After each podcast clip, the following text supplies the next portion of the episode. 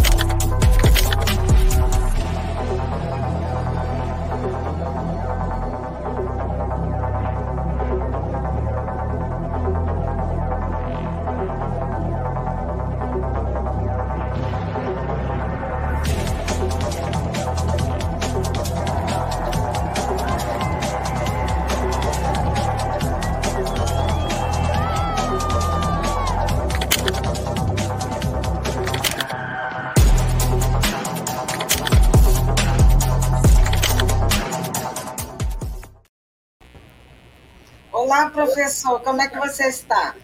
Oi, Rosa, tudo bem? Boa noite para nossa comunidade. Estou bem, estamos firmes aqui no posto.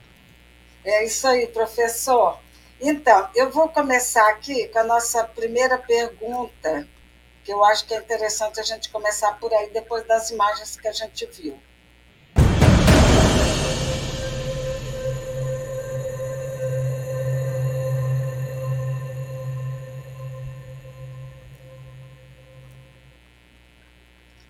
O futuro de Jair Bolsonaro. Eu queria que você começasse, então, a comentar por aí, professor. Ah, é, aí está dando o nome dos dois, né? É, o, o, Anderson Torres está é, tá acabado, está preso, vai provavelmente ser expulso da Polícia Federal, exonerado, a bem do serviço público, né? Esse aí acabou, esse já acabou. Agora, o Bolsonaro, ah, ele vai passar por todos esses sofrimentos. Ele vai ser banido da vida política nacional, é, elevado à possibilidade dele ser é, preso a partir de muitas condenações dos processos que estão em andamento, mas não é de imediato como está sendo já o Anderson Tuck, já está enjaulado, já está encarcerado, né? Agora, o futuro de Jair Bolsonaro é nenhum, nenhum. Ele está um político liquidado, não tem menor possibilidade de voltar em 2026 ou de se candidatar a alguma outra coisa, deve se tornar inelegível pela. São 15 processos em tramitação só no Tribunal Superior Eleitoral, fora aqueles inquéritos é, onde ele já é réu lá no, no Supremo, dirigidos pelo, Alexandre de Moraes, né? Então, não tem futuro. Na verdade, ele nunca poderia ter chegado aonde chegou, né? Isso é uma incógnita que vai ficar para os futuros historiadores explicar como isso foi possível. É a mesma coisa, como é que Hitler venceu as eleições em 33 e como é que fez tudo o que fez na Alemanha é, e o povo 95% hipnotizado, né? Viva Hitler, viva, né? Então, não, não, não passará muito tempo para que as pessoas comecem a ter vergonha né, de ser bolsonarista ou de ter apoiado o Bolsonaro. Foi assim com o Collor. O Collor venceu as eleições, todo mundo era Collor para cá, Collor para lá. Depois as pessoas foram começando a se esconder, a sentir vergonha. Até depois ele foi caçado. E é hoje acabou a vida política dele praticamente porque ele fez a opção de ser bolsonarista. Então, o Bolsonaro não tem nenhum futuro. Então, a, a gente não deve esquecer da é professor.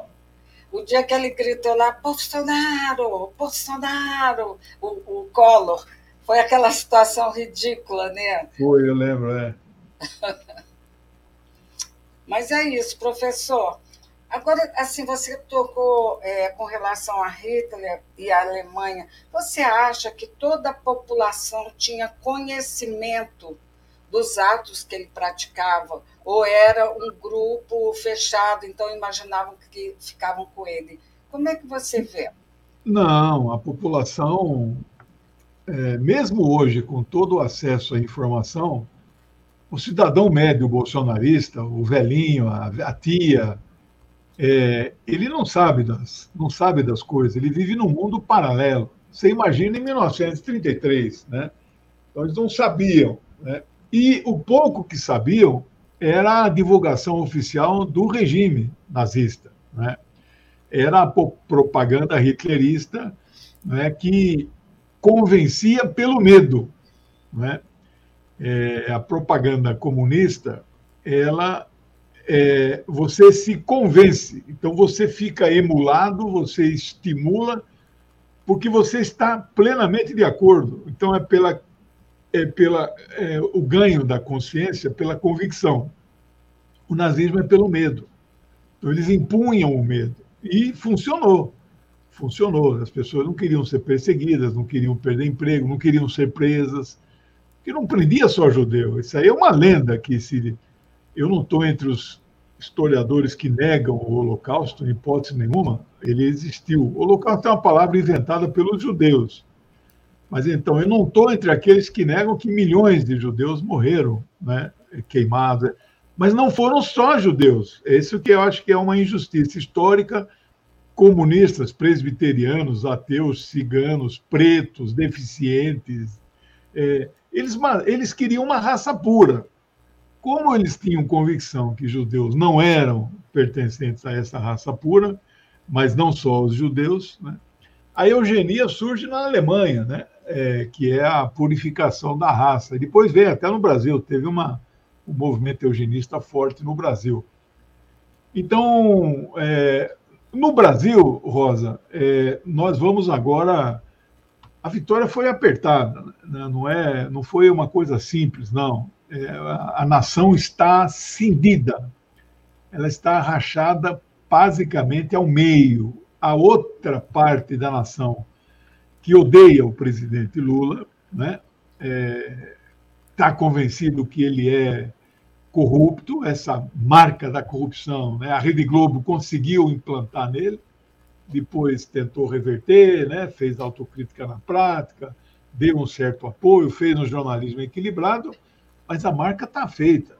É? Então há uma rejeição, está diminuindo a rejeição. A popularidade do Lula está voltando à época de 2002, mas ainda não está. Então essa outra. Mas parte... assim, né, professor, está um momento muito, muito tenso, né? Ninguém conseguiu descansar. Desde, bom, a gente está em campanha já quatro, quatro anos, né, de campanha nessa luta de colocar Lula é, elegível, sair da cadeia, essas coisas todas. A gente está assim numa, num cansaço. E depois, essas ações da extrema-direita no Brasil não dão descanso. Olha aqui o que, que o F. Diniz Pereira ele colocou o seguinte: Bolsonaro acabou, mas o bolsonarismo continua.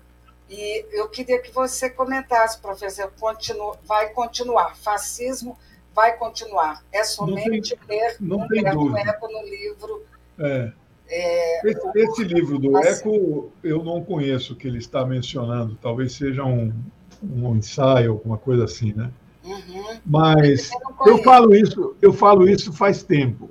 Bolsonarismo igual a fascismo. A gente usa bolsonarismo porque ele está aí no poder. Uhum. Como a gente usava malufismo. Malufismo era o direitismo não, não sei se chegava a ser fascismo, mas era extrema-direita. O malufismo acabou. Tem gente que ainda gosta do Maluf, mas ele está com os últimos dias de vida, 92, 93 anos. Né? E até apoiou o Haddad para a prefeitura, quando o Haddad venceu. Né? Então, apoiou Lula em certo momento. Então, o Maluf não é mais a. Hoje, o bolsonarismo é fascismo ele desaparecendo, vai ficar o fascismo, tá certo, o nosso amigo? Isso aí eu venho dizendo. Então, nós temos que nos preparar para conviver com o fascismo. É claro que essa extrema-direita fascista não vai dizer para todo mundo: olha, eu sou um fascista. Não vai falar. Não vai ter coragem, né? Principalmente. Não vai ter coragem. Mesmo não vai ter coragem nem dizer eu sou de extrema-direita. Eles se dizem de direita, no máximo. E mesmo assim, não são todos que batem no peito e dizem que são de direita. Tem uma certa vergonha de ser, de, apesar da população não saber bem distinguir aí as coisas, eles têm uma certa vergonha, mas eles vão continuar existindo. Bolsonaro vai desaparecer do cenário político brasileiro. Mais dia, menos dia, vai levar os filhos juntos. Alguns poderão ser, sim, encarcerados, levar a devolver o processo da rachadinha contra o Flávio. Foi parou por uma manobra no STJ do Rio de Janeiro, mas que isso aí pode andar de novo, deve andar de novo. Não é? Aquilo é um dos maiores roubos de, é, de dinheiro público de forma direta, direta, sem meter a mão numa licitação, sem ganhar comissão de por uma, uma obra realizada, eles inventaram um novo jeito de corrupção. Aquilo é corrupção, né? você rouba dinheiro público para o seu bolso. Porque o dinheiro público, no caso, é para pagar o assessor. Mas você fica com 90% desse salário, você está roubando. O dinheiro é. público está sendo desviado de sua função, que é pagar o salário do assessor. Né? É isso. Então, isso vem à tona. Eles vão ter dificuldade. A investigação dos imóveis. Como é que compra 57 imóveis com, não sei, 26 milhões em dinheiro vivo? isso vai ser investigado. Né? Essa a responsabilização pelas 700 mil mortes. Faltam 3 mil, acho que, para chegar a 700 mil. É, é um número mágico, né? É, todas essas mortes. E, professor, é, você falou aí de morte é, de Covid. A China morreram nesse último mês 60 mil pessoas. Você viu? Não, não vi essa estatística. Não tô. Eles não estão divulgando, né? Ah, é, eles pararam de divulgar três dias atrás, mas ah, naquele momento tinham alcançado 60 mil é, pessoas. É, eu acho que é muito estranho alguns números, porque se está tendo essa mortalidade na China, a epidemia no mundo está voltando, então. É, mas, é. mas não está voltando. Né? Você não vê sinais alarmantes em nenhum país do mundo. Ela não está contida, é. mas não está descontrolada. Então, por que, que estaria descontrolada só na China? Aliás, no único país do mundo onde mais se tomou medidas profiláticas para poder evitar o contágio. E agora? Está é, muito estranho isso. A é, China está cobrando dos Estados Unidos a divulgação dos números. Pararam de divulgar também Foi. Estados Unidos, né? Professor, aqui a gente vê, né, ele coloca é, Jânio Quadros, Fernando Collor e Jair Bolsonaro. Jânio Quadros foi a antessala da ditadura. Eu queria que você comentasse um pouco, porque eu acho que a história vai nos ajudar a pensar. Bom, é, o Jânio é uma figura controversa. Ele é mato-grossense, né? quando o Mato Grosso era um estado só, eu também nasci em Mato Grosso, depois foi dividido, né? Eu não sei se ele ficou, se era Campo Grande ou Cuiabá, né? Mas, de qualquer forma, ele era do PTN, Partido Trabalhista Nacional. Era um homem, ah, naquela época, podia votar separado presidente e vice. O João Goulart era o candidato a vice do PTB na chapa do Marechal Teixeira Lott. Não é? e, mas no final da campanha, o, a equipe do coordenação da campanha do Jânio, fez a campanha Jan Jan, Jânio Jango, né? E Jango venceu a vice-presidência na chapa de um presidente que não era o dele, né? Mas o, o Jânio é muito controverso, com o discurso moralista, né? Varre, varre a vassourinha, né? varre, varre a bandalheira, que o povo está cansado, e não quer mais viver dessa maneira, né? Era a marchinha dele que a é. gente, os mais antigos lembram, né? Uhum. Então, ele condecorou Che Guevara, condecorou Che Guevara, manteve relações diplomáticas com Cuba, não havia restrições, com a China. Eu né? acho que nessa que... época, inclusive, o Che veio ao Brasil. Veio, é. veio ao Brasil. É, acho que recebeu dele a, a, a, a, Ordem do Cruzeiro do Sul, é a maior condecoração no Brasil. Né? Bom, é, então, uma figura controversa, mas ele era muito conservador, moralista, proibiu biquíni, minissaia, né? Lança-perfume, etc. Lança-perfume acho que até está certo. Proibiu é. briga é, é, de galo, né? aquelas vinhas, né? Então, muito controverso, mas não era um homem do nosso campo, não era. Né? Então, ele renunciou, dizem aí ah, os bastidores, né, que ele tinha esperança que o Congresso não aceitasse a renúncia e que pedisse para ele voltar, etc. Ele voltaria mais forte, mas se foi isso mesmo, então ele errou o cálculo, porque ninguém ninguém pediu para ele ficar. Só que, claro, aí abriu uma crise política porque não queriam deixar o vice tomar posse. E nesse o momento, golpe, o. Goulart, é, o João Goulart estava na China, né, professor? Isso, estava em visita à China. Ele demorou 13 dias, né? O golpe é, tinha, era para ter sido dado em 54. Né? O, o suicídio do, do Getúlio Vargas é, evitou que o golpe acontecesse. Mas depois eles tentaram uma, um revide. Ah, bom, vamos ver se o Juscelino não toma posse. Eles contestaram a legitimidade de Juscelino em função do alto índice de branco nulos e abstenção. E, de fato, foi o, ma o maior da história. Eu tenho um livro só sobre eleições e tem um capítulo que eu trato disso, né? Abstenção branco e nulo. O maior da história. Quatro em cada, em cada dez jogaram fora o seu voto. A média nacional hoje é 25 né, em cada 100, né, ou 2,5 em cada 10. Uhum.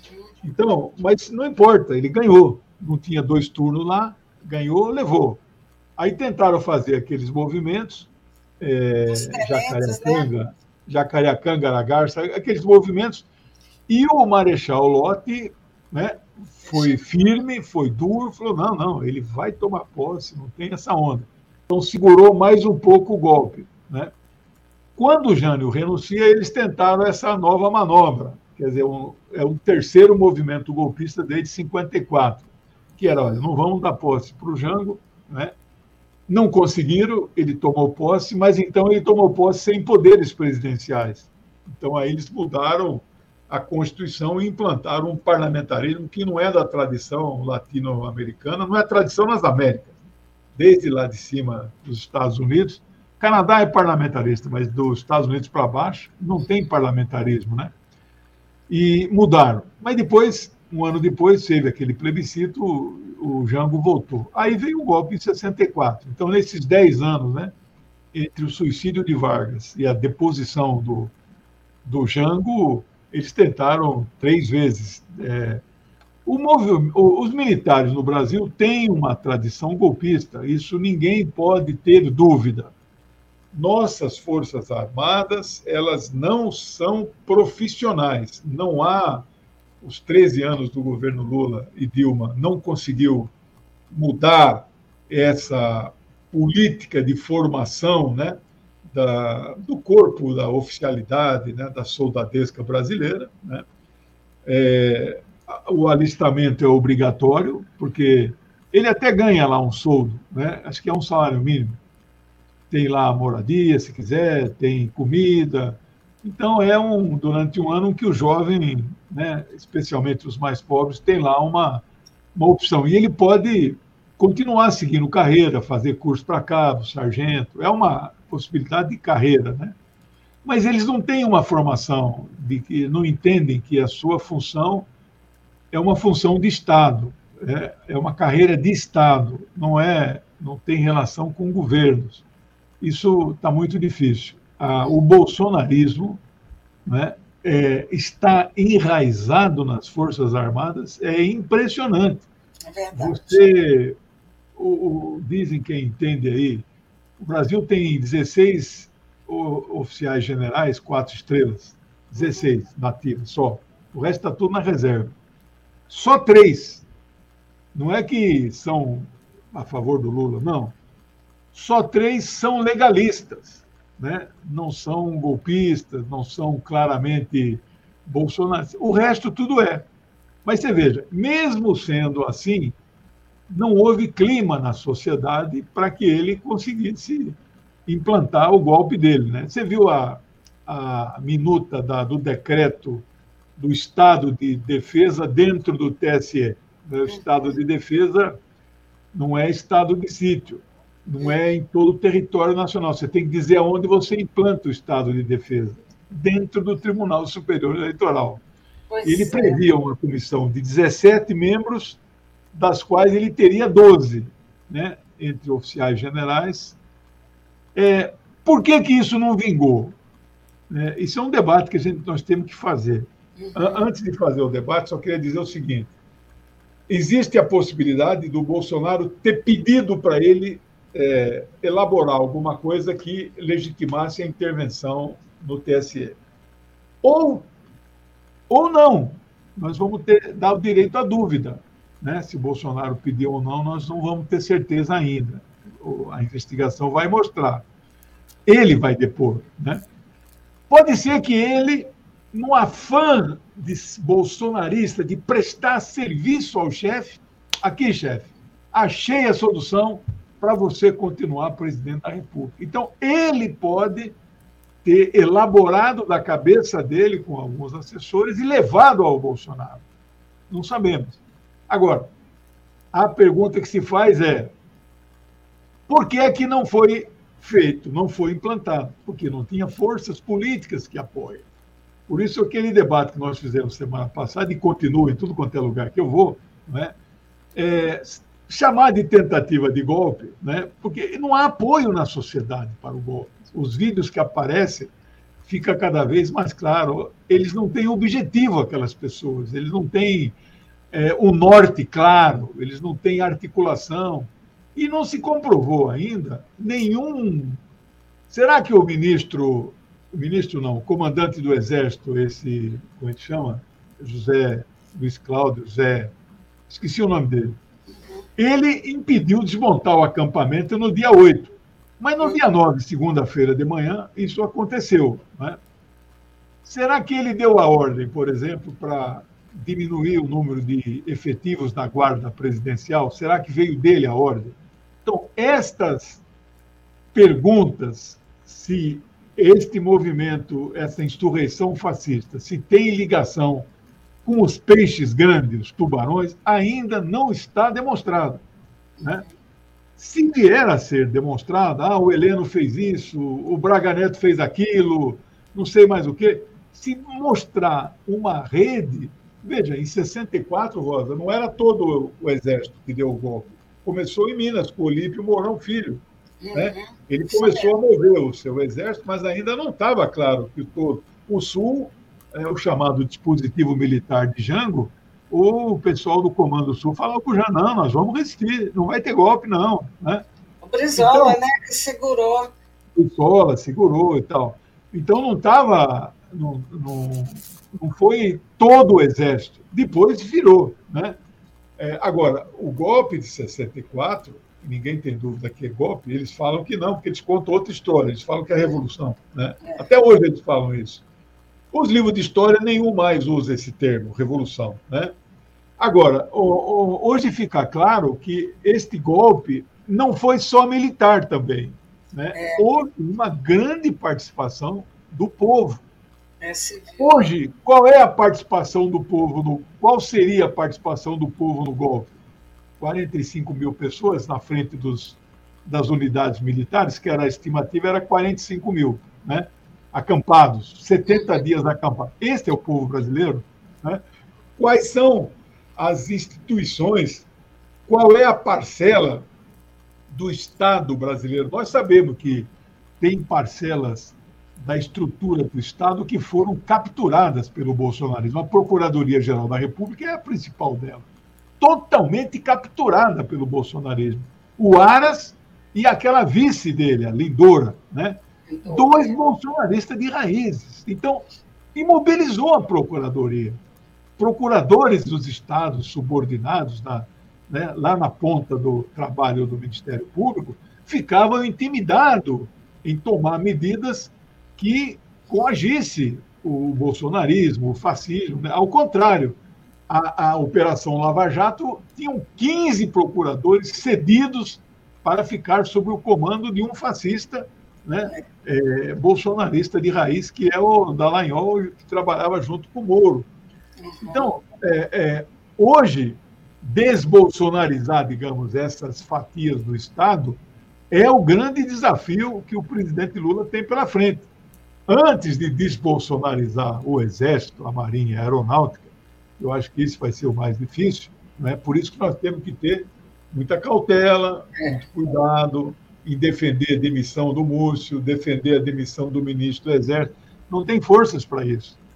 É muito fácil um analista vir aqui e falar: não, tem que matar ah, o ovo da serpente e o maior serpentário é o, é, são as Forças Armadas. É, ele fala isso, sabe, é, não tem eco na sociedade. Como é que Fala, despeja, né, professor? Despeja. É, então, é. Professor, a gente ainda tem outros assuntos, mas antes eu vou passar aqui a nossa, a nossa passagem de um assunto para o outro, fechando com este.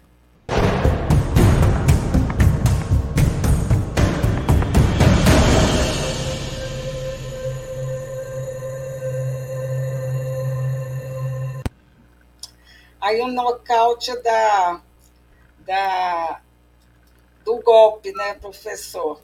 Bonitinha Agora, essa imagem. É, é engraçado. Tem que é. pôr um pouco de graça, né, professor? Claro. Eu vou passar o nosso segundo assunto, que é um ano da guerra, e a sua análise aqui para a gente entender um pouco melhor.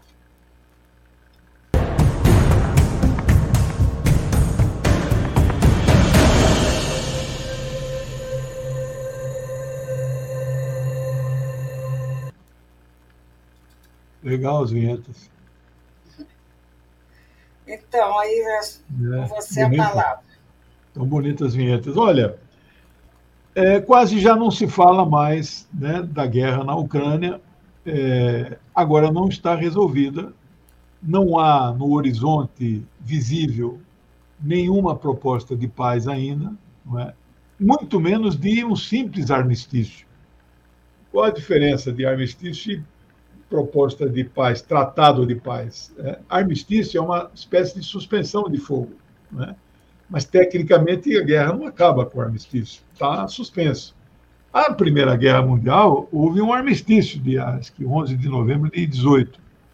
Não, acabou, não assinaram o tratado de paz. Né? O que aconteceu lá no ano seguinte, em abril de 19, foi o Tratado de Versalhes né? Mas aí não é um tratado de paz, porque a Alemanha foi esmagada nesse tratado. Né? Nenhum, todos os historiadores sérios de respeitáveis, né? Eles dizem a Segunda Guerra começa ali em Versalhes. Eles acabaram com a Alemanha, tomaram o território da Alemanha, impuseram indenizações de guerra. É, o butim, né? É que antigamente os impérios invadiam um, um povo vizinho e tal, eles tomavam tudo, saqueavam, matavam todo mundo, né? Então eles impuseram penas duríssimas para a Alemanha. Né? Então, armistício. Na Guerra da Coreia, 1954, quando terminou, é um armistício. Não tem, eles estão tecnicamente em guerra, né? Lá em é, Israel e a Síria, daqui a pouco vamos falar de Israel, né? Israel e a Síria, nas colinas de Golã, não tem um tratado de paz ali. Né? Eles estão em guerra, tecnicamente, os dois países, ainda que não tenham dando tiro de lado a lado. Né? Então, a Ucrânia, é, agora, os Estados Unidos não param de enviar armas. O último balanço foi feito e saiu manchete nos países, nos, nos, nos jornais da Europa Oriental. O Ocidente não deu essa notícia a quantidade de volume de dinheiro enviados pela OTAN, União Europeia e Estados Unidos para a Ucrânia ultrapassa 200 bilhões de dólares, que já é maior que o orçamento militar da Rússia inteira para o ano de 2022, que é o segundo maior exército do mundo. Né? Então, Bom, quem, quem, busca a paz, quem quer sinalizar a paz, não manda tanto armamento como eles estão mandando. Então, infelizmente, é, militarmente falando, tecnicamente falando, a Rússia já venceu a guerra.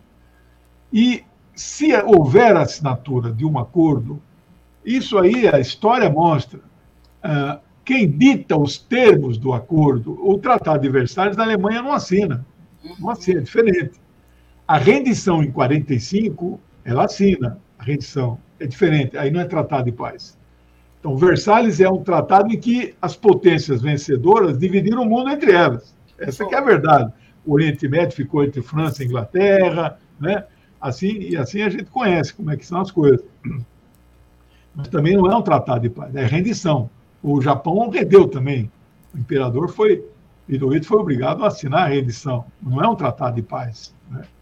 E pior do que isso, as punições ao Japão gerou uma intervenção militar dos Estados Unidos no Japão. Acho que foram seis anos, de 45, acho que até 51. Aquele Arthur MacArthur, acho que é o nome dele, General MacArthur, né? ele foi o interventor dos Estados Unidos no Japão. E o Japão foi proibido de ter exército, né? marinha, aeronáutica, era o mínimo possível. Igual a Alemanha, não podia ter. Mas só que em certo momento o Hitler já não dava mais bola para isso, porque ele tinha tanto apoio popular e estava metendo medo em todos os países da Europa. Eu estudo muito Segunda Guerra Mundial, então eu sei detalhes disso, né? Aquele Chamberlain, né? Neville Chamberlain, coitado, é, ele era do mesmo é, ele era do mesmo partido de Winston Churchill. Só que o Churchill era contra fazer qualquer conversa, qualquer conciliação com Hitler, porque a guerra viria na Europa. Aí, em 38, né, o Neville vai para vai Berlim, né, é, e, o, e, e, o equivalente lá na França, na França não tem primeiro-ministro, foi o ministro das Relações Exteriores lá, assinaram um papel de uma folha só, traduzida em alemão, inglês e francês, né, dizendo, olha, está tudo calmo, ninguém vai fazer guerra nenhuma. Aí tem aquela cena histórica, o Neville chega no aeroporto de Londres, no, no que ele já desce, ele mostra o papel na mão assim, como se o papel fosse impedir o Hitler de fazer tudo o que fez, né? Aí ele caiu, né? Ele caiu, o Churchill veio e... É, o Churchill é um cara muito interessante, né? Essas coisas que a gente... Estratégico, ele, né, professor? É, ele fez um discurso uma vez, um parlamento, porque todo primeiro-ministro lá é deputado, né? Então eles são membros do parlamento. É. Então, o primeiro-ministro vai toda hora lá e discursa no parlamento, né? E quando ele chega, né, todo mundo presta atenção. Então, mas ele é membro do parlamento, ele é deputado, né? É.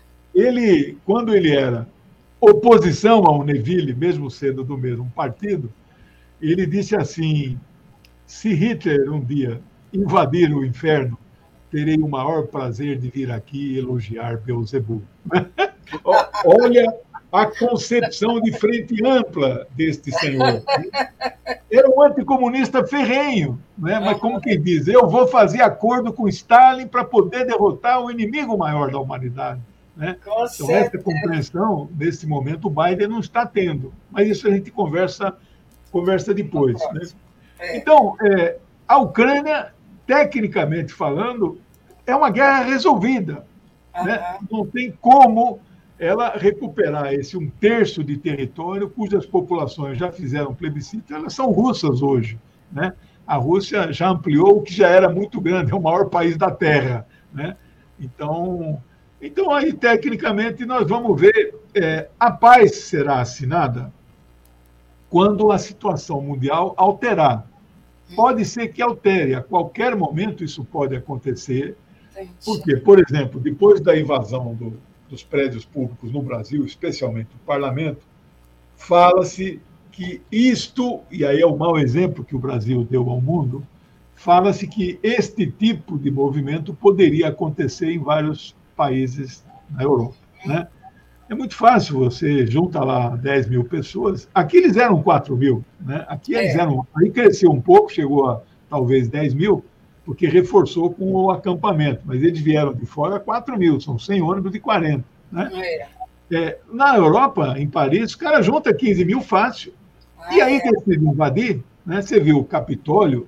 O que aconteceu aqui em Brasília, perto do Capitólio, é pequeno, é fichinha. Não sei se você é assinante do HBO, tem lá um documentário que precisa assistir, infelizmente só para assinante, que chama Capitólio.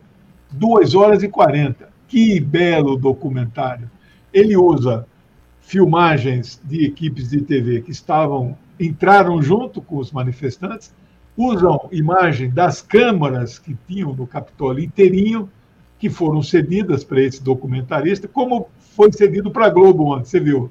A Globo fez ontem no Fantástico, eu vi no YouTube, 29 minutos, que bela reportagem. Né? Foi.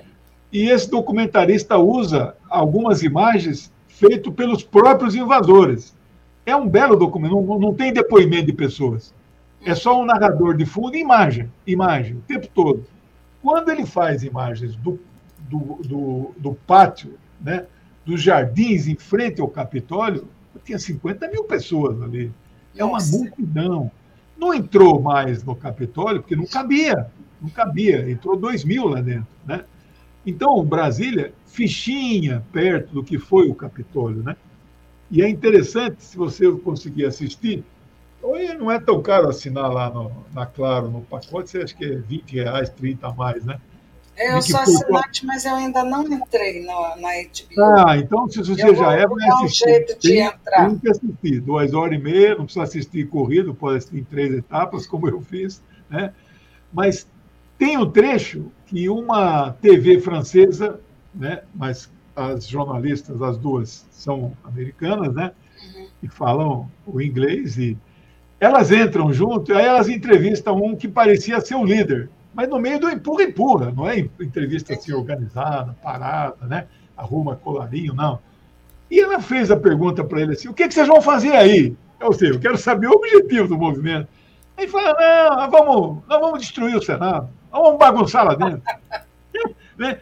É o que essa turma de Brasília não tem o objetivo de derrubar o presidente Lula. Não era esse não tem estrutura para isso. Por isso que eu, assim, me batendo na tecla, ele nem tentativa foi. Tem pessoas que falam que já foi o golpe, só que o golpe depois foi abortado. Então, tem quem acha que foi golpe já, foi desfechado, mas perdeu. Tem outros que falam que houve tentativa, tem outros que ficam apenas dizendo que foi arruaça, baderna. Eu estou entre arruaça e baderna e tentativa, né?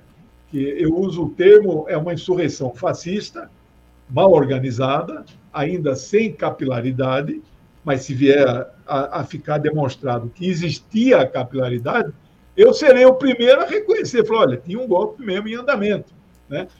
O Aldo Rebelo né, e o Rui Costa Pimenta não são assim, dois, dois exemplos que eu, da atualidade eu não gosto de dar, mas eles estão reforçando o meu ponto de vista. Aquilo lá não foi um, nem sequer uma tentativa. Agora, vamos ver. Por que, que o ministro. Por que, que o comandante do. Não é, antigamente era ministro do Exército, hoje não existe mais. Por que, que ele não, não reforçou a segurança? Houve uma ordem para não reforçar? Né? Por que, que ele não deixou esvaziar o acampamento já no próprio domingo, só no dia seguinte, para facilitar alguns dos deles que estavam ali? Isso, mais dia menos dia, vai ficar esclarecido. É, eu Você acho viu? que agora é, é a questão da, da apuração, né, professor? Isso. Professor, assim, a gente tem cinco minutos e eu vou colocar o nosso último assunto que eu acho que é importante, porque Israel está assim, em manifestação o tempo todo, várias, né? O pessoal de esquerda, enfim, eu vou colocar aqui para gente.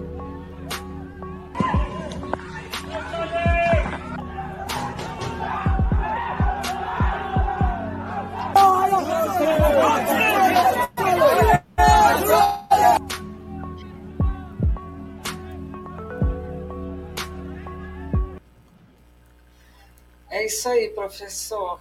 Olha, eu não sei se em cinco minutos eu vou ter o poder de síntese para explicar o que está acontecendo, né? Porque é tão complexo. É, é praticamente impossível você imaginar que existem judeus que são contra o sionismo que são contra o Estado de Israel, mas existe. O grupo mais forte deles não mora lá em Israel, mora nos Estados Unidos. Você pode visitar o site deles, eles chamam Naturei Carta. Naturei Carta com K. Se você entrar NK USA, Naturei Carta United States of America, NK USA, NK USA, els.org é o site que você vai ver. Você, parece que você está entrando no site palestino. Eles só falam mal de Israel. Não é do governo Netanyahu que eles falam mal, eles falam mal de Israel. Israel não pode existir. Estes judeus que você vê agora sendo atacados pelo governo Netanyahu são os judeus ultra-ortodoxos, eles são provavelmente os Haredins. Né? É, tem Haredins, tem racídicos, tem muitas correntes dentro do judaísmo que não vai dar para eu explicar tudo isso. A gente tem que entender um pouco de judaísmo e tem que entender de islamismo. Senão você não, não entende muito o que está acontecendo ali. Né? Então, é, esse pessoal que mora ali não vota, não vota, são contra as eleições. O pano de fundo é que o Israel que fala-se no Velho Testamento não é um Israel terreno, é um Israel divino, é um Israel em outro momento, é um paraíso. Não pode ser construído jamais na Terra por seres humanos, né? No máximo quando vier o Messias, que aí é a primeira vinda, né? Eles não acreditam que já veio o primeiro, né? Os cristãos esperam a segunda vinda, os judeus esperam a primeira, até hoje, né? O Messias, né? Então, é muito interessante. Eu agradeço você ter me enviado esse vídeo. Eu mandei para vários grupos de Oriente Médio que eu, que eu participo. Há uma série na Netflix que eu agora esqueci o nome, tem três temporadas, Schlestel, Schlestel, uma coisa assim, Schlestel. A vida dos judeus ortodoxos em Israel. É muito interessante. Você começa a assistir, você não para, né? Só na terceira temporada, num dos episódios, é que o diretor da, da série faz transparecer que eles não são sionistas. Você assiste as, as três temporadas e não percebe isso. No momento que um dos atores principais, personagens, fala assim, deve ser um sionista. Ele fala com descaso, com nojo, mas só uma passagemzinha, né? Como a gente tem que prestar atenção nessas coisas, né? Mas é isso, Rosa. É, isso agradeço aí, mais uma semana contigo e estamos juntos na luta aí. É isso aí, Obrigado. quero te agradecer Obrigado. estar aqui com a gente sempre e a gente Obrigado. poder bater esse papo, professor. Obrigado, um beijão. Obrigado. Boa semana. Beijo. Tchau, querida. Até Boa mais. Boa semana, professor. Você também. Tchau. Tchau.